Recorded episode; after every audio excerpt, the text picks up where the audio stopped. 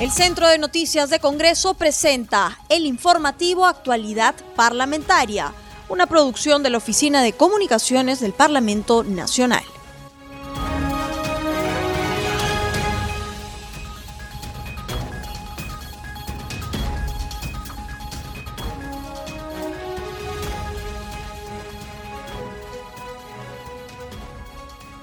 Bienvenidos al programa Actualidad Parlamentaria, una producción de CNC Radio El Congreso. Este programa se transmite en las regiones de Ayacucho, Radio El Pueblo, en Cajamarca, Radio WN, en Huánuco, Radio Huánuco, en Junín, Radio Tropicana de Satipo y en Puno, Radio Onda Popular. Los saluda Rómulo Vargas y los acompañaré en esta jornada informativa. Continuamos con el programa, y estamos en la línea telefónica con el congresista Lenin Bazán, miembro de la bancada del Frente Amplio, para hablar sobre un tema importante que se ha realizado esta mañana, ya que la comisión permanente bajo la conducción de la presidenta del Congreso, Mirta Vázquez Chuquilín, sesionó donde se presentaron la presidenta del Consejo de Ministros y el ministro del Interior con la finalidad de que respondan sobre los cuestionamientos en relación a la intervención de la Policía Nacional y los lamentables fallecidos en el paro agrario realizados en y Virú.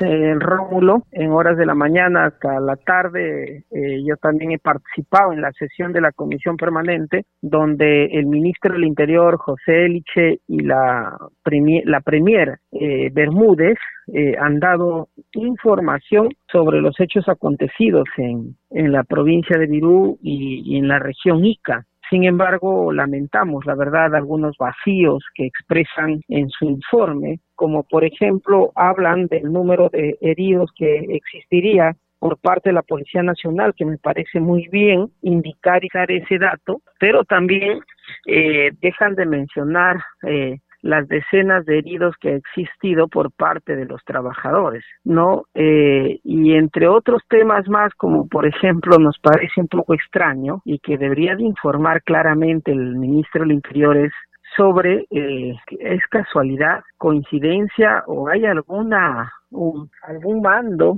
o algún mandato dentro de la Policía Nacional de que los tres um, cadáveres de los jóvenes fallecidos acá en la región La Libertad sean productos de traumas eh, eh, eh, por arma de fuego, bala de arma de fuego. ¿Qué es lo que está pasando? O sea, ya son tres, ¿no? Y no sabemos si los que jóvenes que fueron eh, o fallecieron también el día 14 es producto de bala de fuego. Entonces, eso se tiene que sacar a la luz y, el ministro del Interior está en obligación de, de realizarlo. Por otro lado, también nos queda un poco preocupante eh, o preocupados en que la, la Premier no, no conoce en realidad lo que ha sucedido acá en las dos regiones y no conoce la dimensión del problema, de tal forma que habla de actores políticos que estarían interviniendo en estos momentos como si fueran la solución al problema cuando no lo son, incluso diciendo de que habría inversión pública en las regiones donde hay conflicto social y que ya se habrían ejecutado cuando no lo hay. Entonces, me parece que eso, en lugar de generar una paz social, lo que está generando es mayor confusión con la población y que finalmente no se espere o no se logre eh, resultados concretos eh, en esta en este conflicto o en la pacificación de este conflicto social que todavía es latente en la zona sur y norte del país. Congresista Bazán, si los ministros no han sido muy claros en sus apreciaciones en torno a los problemas que se han presentado en diciembre y bueno, los primeros días de enero, ¿cree usted que esto se pueda revivir? Yo creo que sí, y lo he dejado mención, en mención de que precisamente la población trabajadora, luego que se aprobó la ley en el Congreso el día 29, si no me equivoco, 28, eh, al día siguiente eh, continuaron con, con los, los bloqueos de carreteras, ¿no? Y con la promulgación de la norma, luego de la promulgación de la norma, e incluso con las mesas de trabajo que se han instalado desde la PCM, eh, los los trabajadores tanto de, de, la libertad como de ICA han expresado su rechazo, incluso algunos de ellos, a participar en el proceso de reglamentación de una ley que no les hace justicia y si es que participaran sería pues bajo ciertas condiciones de que el propio Ejecutivo, por ejemplo, plantee una modificatoria de esta ley actual a 31110 Con ello quiero decir que la paz no está sacramentada y de que este conflicto no ha sido combatido, ¿no? sino que todavía existen heridas abiertas, como por ejemplo el no atender por parte del Estado a los deudos de los fallecidos, a los heridos y también eh, en este caso a los afectados en sus propiedades y otras cosas más, así como los trabajadores despedidos. Entonces, hay heridas abiertas que no se curan y que el Estado no está asumiendo nada, pero hoy la verdad nuevamente he visto un ejecutivo que creen que por levantar la voz o por decir que todo está conforme eh, vaya a jugar en su contra más adelante. Congresista Bazán, hay otro tema que dejó entrever la Premier Violeta Bermúdez, que se estaría conformando nuevamente una mesa de diálogo entre las partes. Sí, eso es lo que precisamente eh, debería de suceder en un proceso de reglamentación y un proceso de dación de la ley. El convenio 99 de la OIT eh, señala de que debe existir una mesa de trabajo tripartita, empleador, trabajador y Estado, para fijar en este caso la reglamentación de las condiciones de trabajo y de negociación colectiva. Pero cuando la primera habla de una mesa de diálogo, seguro que va más allá de los temas laborales, como ella ha mencionado, eh, y debería ir, por ejemplo, a la atención de deudos, de los fallecidos, de heridos, etcétera, pero hasta sobre ello no hay nada. O lo que ellos han dicho sobre inversión pública en las regiones correspondientes, como es el caso de agua, saneamiento en Virú, en Chao, China, en Ica, y que no existe porque la mayoría de estos centros poblados no tienen agua, no tienen saneamiento, no tienen centros de eh, instituciones educativas de salud adecuadas, las cuales sí el Estado tiene que tomar medidas sobre el asunto, pero el tema es que no sea solamente el incendio, sino que sea realmente una decisión sostenible en el tiempo y que pueda dar resultados. Y eso es lo que la población trabajadora, según nos ha comunicado, estaría esperando que realmente se Congresista Bazán, hay otro tema que ha confirmado el ministro Hélice en la comisión permanente, donde él está confirmando pedido de detención preliminar para el policía que disparó a manifestantes en La Libertad. Sí, hoy el ministro del Interior ha confirmado que la Fiscalía habría pedido ya este esta detención preliminar para el suboficial Hoyos, quien habría disparado a, al mártir agrario Jorge Muñoz del primer paro agrario. Entonces, eh, lo que queda ahorita es que un juez acepte ese pedido y de repente el policía tenga que terminar pues tras las rejas. Pero lo que me preocupa a mí, más allá de la responsabilidad individual, es que eh, puede haber una responsabilidad mediata o una responsabilidad funcional de algún mando intermedio de la policía, por lo que no me parece casualidad que a la los tres jóvenes fallecidos en el paro agrario en Virú sean producto de un trauma por bala de arma de fuego. Entonces, eso se tiene que investigar no solamente como unas responsabilidades individuales aisladas, sino también ver la posibilidad que haya una responsabilidad sistemática o, o conjunta dentro de la Policía Nacional del Perú qué es lo que está pasando en nuestra institución policial, que no está teniendo una mirada hacia la ciudadanía, hacia la población que protesta, sino me parece una mirada diferente que nos está trayendo resultados funestos como el que ahora estamos conversando. Congresista, ¿y la problemática de la región sur y la del norte son las mismas? ¿Son los mismos problemas, los mismos requerimientos que vienen solicitando los trabajadores? Eh, sí, hasta donde nosotros sabemos en materia laboral vemos que es la misma ley, ¿no? Es la misma, el mismo marco legal, normativo, en la cual se están pidiendo una reglamentación bastante ajustada a la realidad y, y que dé resultados también el tema de las condiciones de trabajo y la negociación colectiva, pero a la vez la modificatoria de esta ley que fue aprobada por el Congreso, que muy bien haría si es que viene una propuesta del Ejecutivo, porque el Ejecutivo eh, finalmente tiene que ver mucho en cosas pues de materia tributaria o temas de, del carácter remunerativo del bono meta que tanto se ha hablado durante estos días y que por cierto sigue siendo un problema porque muchas empresas eh, no lo están asumiendo como tal, sencillamente hablan pues que la remuneración básica es 31 soles y en ese sentido los trabajadores están siendo se están viendo perjudicados en sus saberes, ¿no? Entonces, eso está generando nuevamente y lo advierto, nuevamente está generando una bomba de tiempo que si no eh, el Congreso y el Ejecutivo toman cartas en el asunto, luego vamos a estar lamentando situaciones o cogiendo el camino más fácil, aduciendo o indicando que hay asusadores y agitadores, por lo cual la población trabajadora sale a reclamar. Entonces, eh, creemos que en este caso los problemas son comunes, por lo tanto, y no solamente en Ica y en La Libertad, sino en Piura, en Lambayec y en todo el, el sector agroexportador, agroindustrial, por lo que el gobierno debe llamar a una mesa única de diálogo nacional ¿no? Y no esperar todavía que exploten los problemas o se desborden la, la sociedad de los trabajadores en las demás regiones para recién llamarlos. Eso de hacer mesas de diálogo región por región me parece que es un error por parte del Ejecutivo y un desgaste en vano que no va a llevar a la solución de problemas. Congresista, cambiándole de tema, ¿qué opinión le merece el mensaje presidencial dado a conocer por el presidente Sagasti en torno a las nuevas medidas para combatir la segunda ola COVID-19 y en especial cómo está la situación en la región La Libertad a la que pertenece?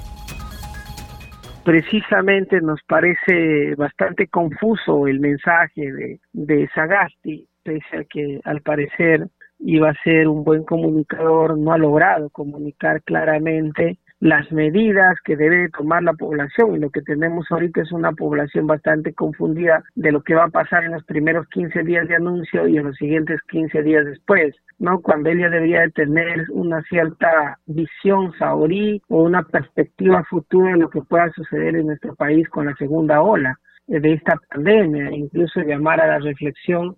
y a la toma de conciencia de la ciudadanía en que también tiene que asumir las medidas individuales y familiares del caso, así como solidarizarse con la sociedad, con la, con, la propia población, eh, activando estrategias comunitarias que hoy necesitamos todos colaborar no solamente el Estado, sino también la población, para que podamos tener resultados óptimos y no eh, tener las bajas o de repente los contagios en esta segunda ola de pandemia.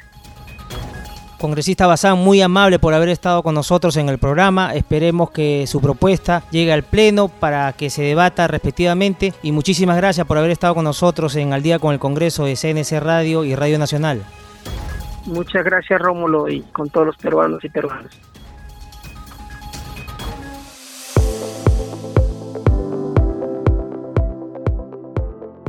Ahora damos pase a nuestro segmento Congreso en Redes. En la línea telefónica estamos con nuestra colega de la multiplataforma del Centro de Noticias del Congreso, Estefanía Osorio, para que nos cuente las actividades de los congresistas en las redes sociales. Adelante Estefanía, te escuchamos.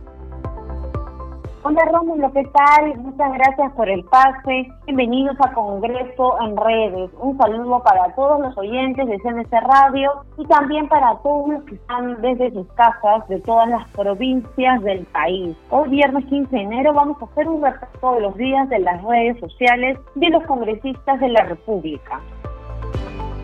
Hoy Paita cumple 200 años de independencia. Así lo recuerda en su cuenta de Twitter el congresista Luis Raimundo Diostes, quien, comparte un saludo y señala que el 14 de enero de 1821 se dio el grito libertario que independizó esta provincia ubicada en la región Piura.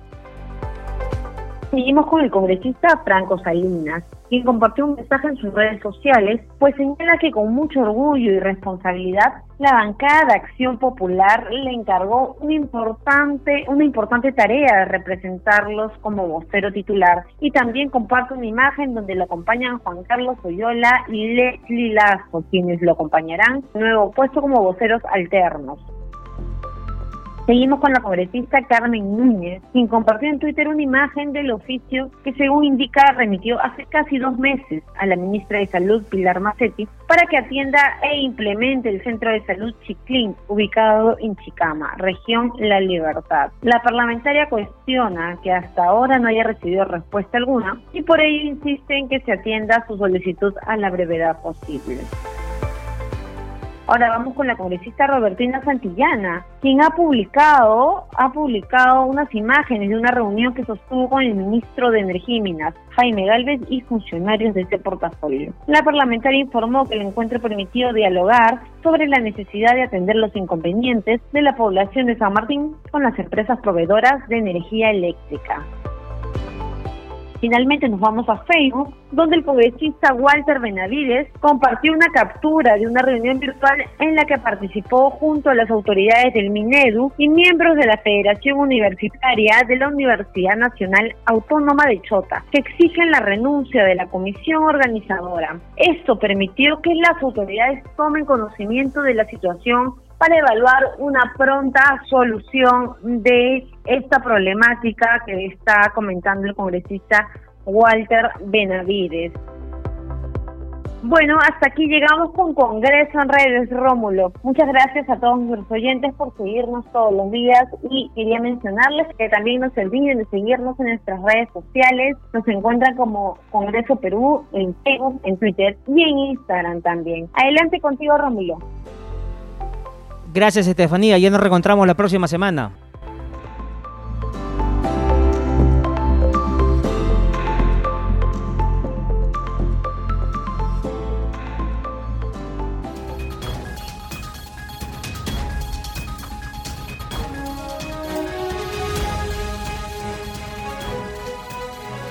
Estamos en la línea telefónica con el congresista Giovanni Acate, integrante de la Comisión de Pueblos Andinos, Amazónicos y Afroperuanos, Ambiente y Ecología, para hablar sobre diversos temas de la actualidad parlamentaria y entre ellos el último mensaje que diera a conocer el presidente Sagasti para combatir la segunda ola COVID-19. Congresista, ¿cuáles serían sus primeras impresiones al mensaje presidencial que diera a conocer el presidente Sagasti, congresista? Bueno, para indicar primeramente que no hay una segunda ola, nunca terminamos la primera ola en el país, hay un repunte nuevamente de COVID en todo el territorio nacional, en algunas regiones eh, con mayor amplitud, y en este caso nuestra región Abeto no es la excepción, si bien cierto estamos eh, una acción moderada de la, del, COVID, pero eh, hoy acabo de salir, por ejemplo, del hospital regional y las siete camas UCI que las que tiene todas están completamente llenas y creo que eh, el hecho de haber eh, hecho focalizaciones en las regiones, en, en tres zonas del país, espero que pueda ayudarnos, en este caso a todos, para que eh, el COVID no siga repuntando, pero lastimosamente parece que también por la actitud de muchas personas esto no se va a lograr y cuál es la real situación en este momento que viene afrontando su región Loreto en torno al tema de las camas UCI, el tema del oxígeno y otros problemas médicos. Se suma también el tema de los galenos que han iniciado una huelga el día miércoles.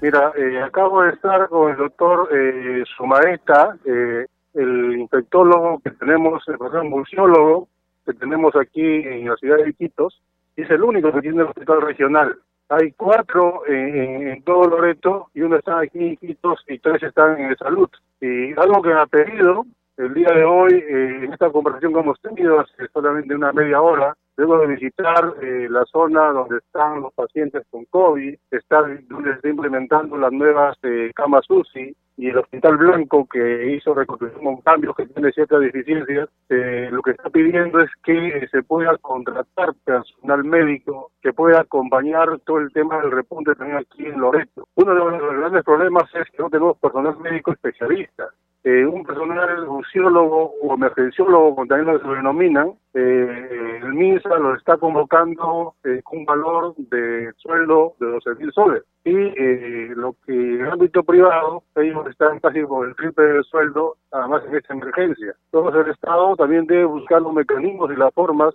para incentivar que también estos profesionales lleguen pues al sector del Estado, al MINSA, y puedan atender a estos pacientes que hacen falta hoy por hoy. También el tema de, las, de los enfermeros, enfermeras, que son necesarios en este escenario. Hay que recordar eh, que eh, durante la pandemia, eh, el año pasado, en el mes de mayo, aquí se tuvo que recurrir a chilleres o a médicos que estaban haciendo, en este caso, su, su, internamiento para ayudarles en el tema de, de las UCIs. Pero hoy por hoy, a pesar que ya ha pasado más de nueve meses,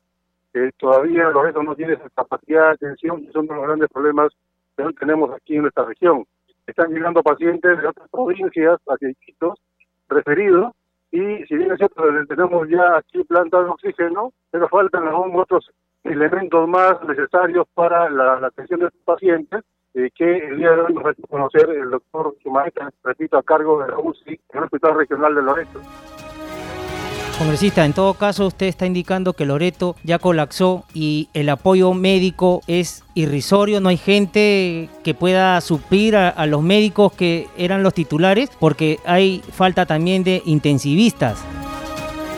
Claro, lo que, lo que falta son intensivistas en estos momentos, pero porque en el país tenemos además un déficit de, intensivistas en todo el territorio nacional, esa es una, de las grandes dificultades, y aquellos que, que, que hay una gran parte de ellos están en el sector privado, porque, eh, te repito, el tema económico es más rentable para ellos en ese sector que en el ámbito estatal. Me indicaba el doctor Sumaeta, y lo vuelvo a repetir, ellos están convocando a un especialista, un empresionólogo con 12 mil soles, pero en el ámbito privado ellos incluso llegan a bordear eh, los 30 mil soles mensuales porque están, digamos, en horarios distintos en varias clínicas y eso vuelve eh, no es competitivo para el tema del MINSA y por lo tanto el Estado debe buscar mecanismos para motivar que estos médicos también eh, se sumen a la gran tarea en el sector público. Congresista Cate, esperemos que el gobierno tome cartas en el asunto y también brinde apoyo como debe ser a la región Loreto, ya que hay muchos pacientes que están en las calles, en las afueras de los hospitales y esperemos que esto llegue a buen puerto. Congresista, cambiándole de tema, en horas de la mañana hubo comisión permanente en el Congreso de la República. Estuvieron en, el Congreso la presidenta del Consejo de Ministros, Violeta Bermúdez, y el ministro del Interior, José Eliche, para ver el tema que está en cuestionamiento en relación a la intervención en el paro agrario. Recordará, hubieron tres muertos en la paralización de ICA.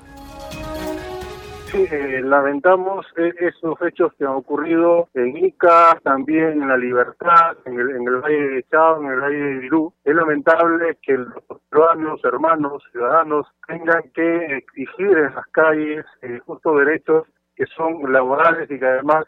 deben cumplir, en este caso, eh, tanto en la empresa privada como las normas que el Estado les permita adquirir, en este sentido, un mejor eh, salario para tener una vida eh, más digna. Considero que debe investigarse, tal como se está haciendo, debe las respuestas para los familiares y también para los trabajadores en referencia a estas muertes, esclarecerlas y sancionar a los responsables que están detrás de esto. Lo que también hay que señalar y hay que indicar que frente a una necesidad, a una exigencia, a un derecho, también hay personas que aprovechan eh, este escenario eh, para crear también zozobra eh, y finalmente eh, enfrentar entre, entre ciudadanos, pues, como en este caso la Policía Nacional y también los manifestantes que están exigiendo un beneficio laboral que por años, en este caso, han sido sagrados. Congresista Cate, como usted muy bien indica, el problema salarial es uno de los problemas que reclaman los agroexportadores y cree usted que esto también pueda llegar a un buen acuerdo con los empresarios, ya que ellos dicen, no, no podemos aumentarles más porque iría también en contra de lo que nosotros tenemos presupuestado para el trabajo, el jornal de los trabajadores. ¿Cree usted que esto se pueda llegar a un buen acuerdo?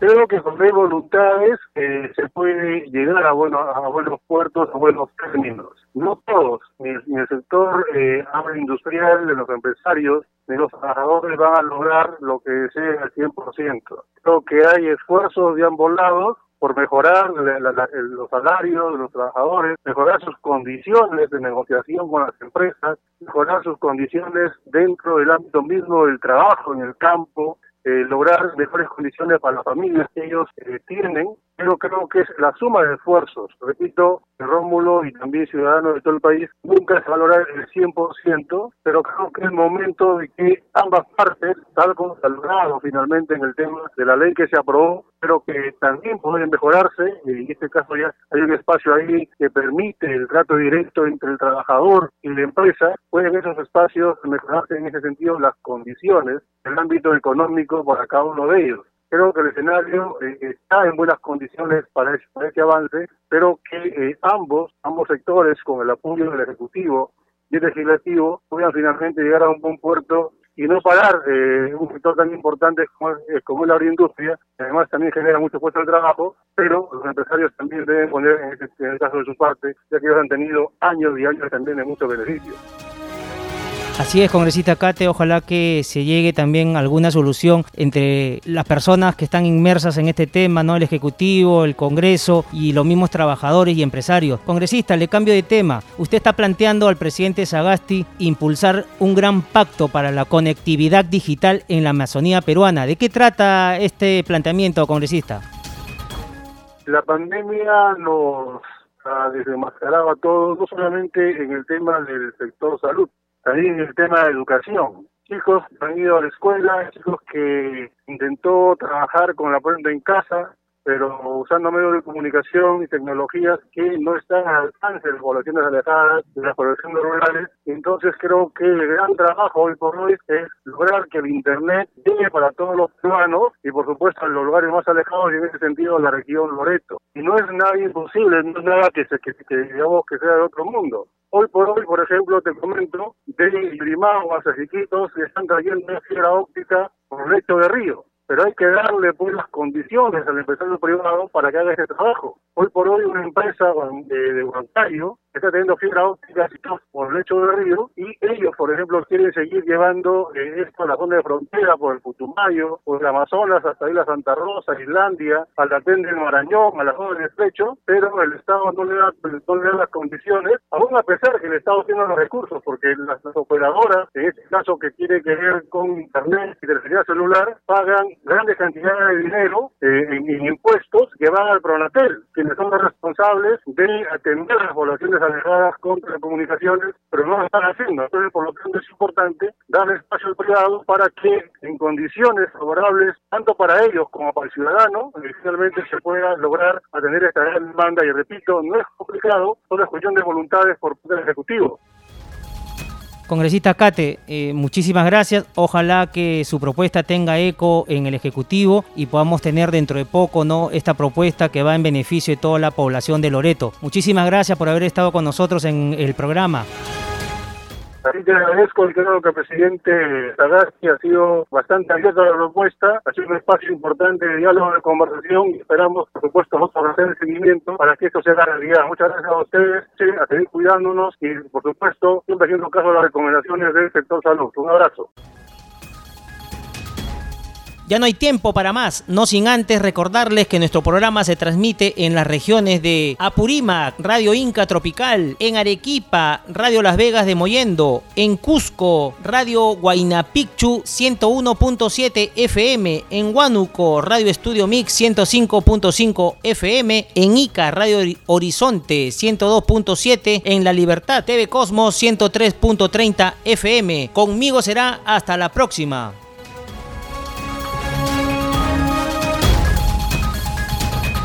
El Centro de Noticias de Congreso presentó el informativo Actualidad Parlamentaria, una producción de la Oficina de Comunicaciones del Parlamento Nacional. Los invitamos a visitar nuestras redes sociales y sitio web www.congreso.gov.pe.